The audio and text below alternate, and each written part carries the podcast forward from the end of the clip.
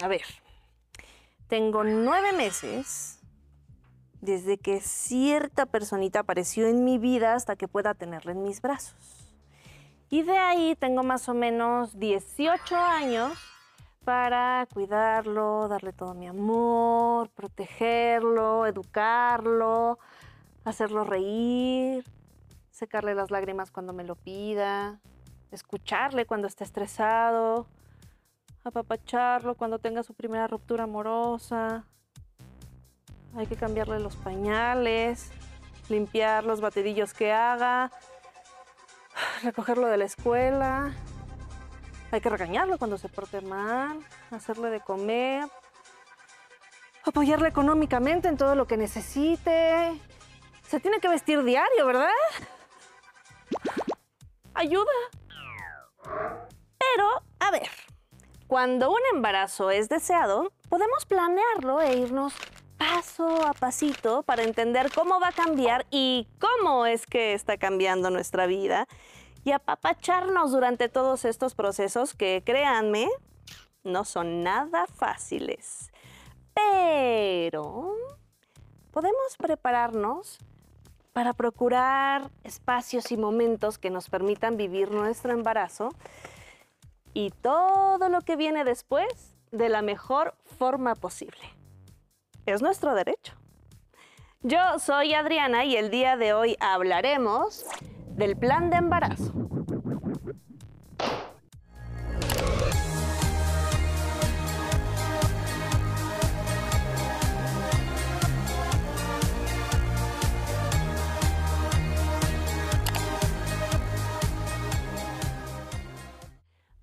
Pues comencemos por el inicio.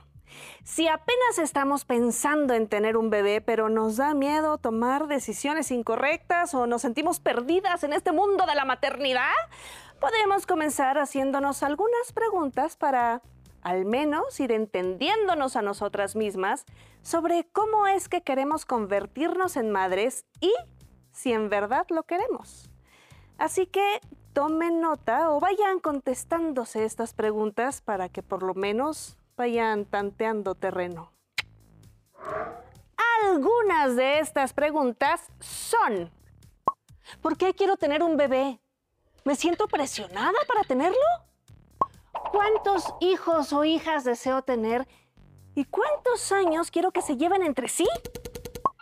¿De qué forma impactará en mi vida laboral ah. o profesional tener un bebito? ¿Deseo invertir mi tiempo y mi vida personal en darle atención y cuidado a un bebito? ¿Cuáles son mis redes de apoyo que me pueden ayudar a cuidar y a criar a un bebé? Si tengo pareja, ¿ambos estamos listos y de verdad deseamos de igual forma tener un bebé? ¿Cómo impactará en nuestra relación tener un bebé? Ay, yo sé que suena muy abrumador tener tantas preguntas en la cabeza, pero tómense un momento para ustedes mismas, para que las puedan responder con sinceridad. Comenzar a desenredar todos estos cuestionamientos puede darnos un poco de certeza o al menos de tierra sobre nuestros verdaderos miedos, deseos y preocupaciones. Ahora, es muy importante decir que no hay ni buenas ni malas respuestas. Y las respuestas son completamente personales. Son por y para ustedes. ¿De acuerdo?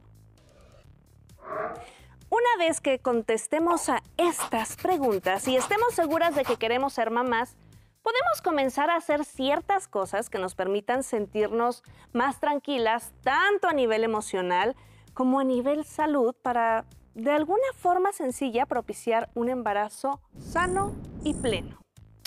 En ese sentido, algunos aspectos que podemos considerar son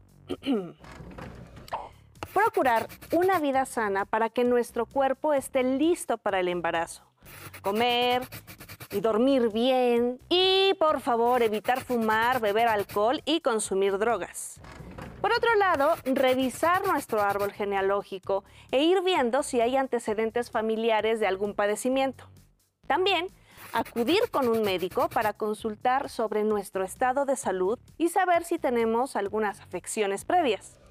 Y finalmente, procurar nuestra salud mental lo más que podamos, como buscar acompañamiento psicológico para que cualquier crisis o golpe emocional que nos llegue de repente no nos tome por sorpresa.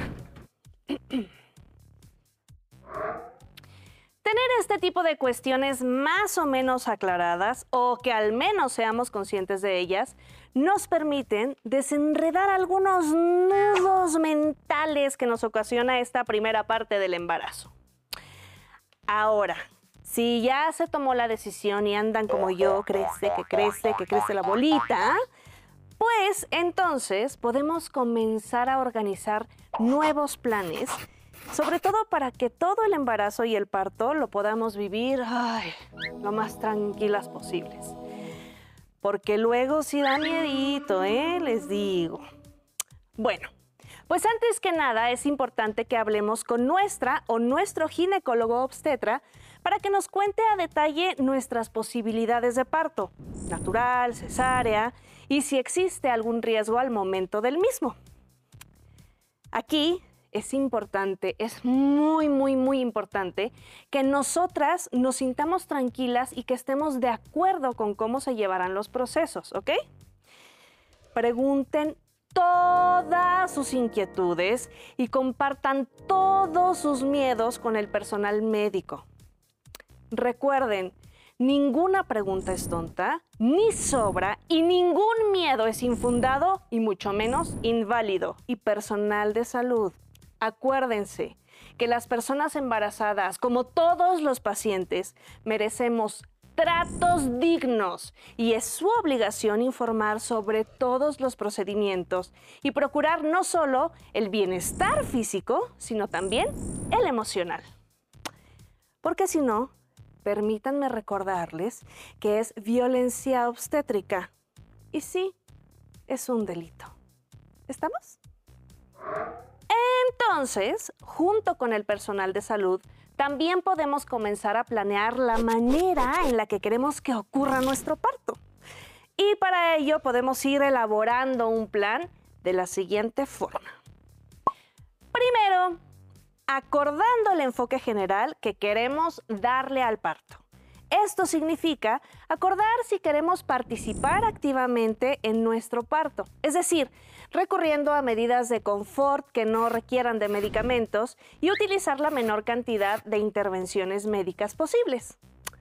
O, o ser apoyadas por el personal de salud, es decir, que sean ellos quienes tomen las decisiones sobre el parto y el dolor, utilizando medicamentos para el mismo. Ojo, ojo, que en ambos casos nosotras debemos estar informadas de todas las decisiones que se tomen y estar de acuerdo con ellas, ¿ok? Debemos informarnos e identificar las opciones y preferencias respecto al parto.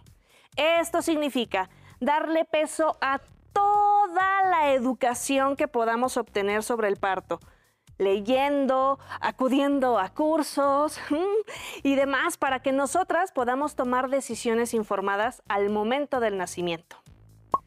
Presentarle el plan de lo que nosotras queremos para nuestro parto al personal médico.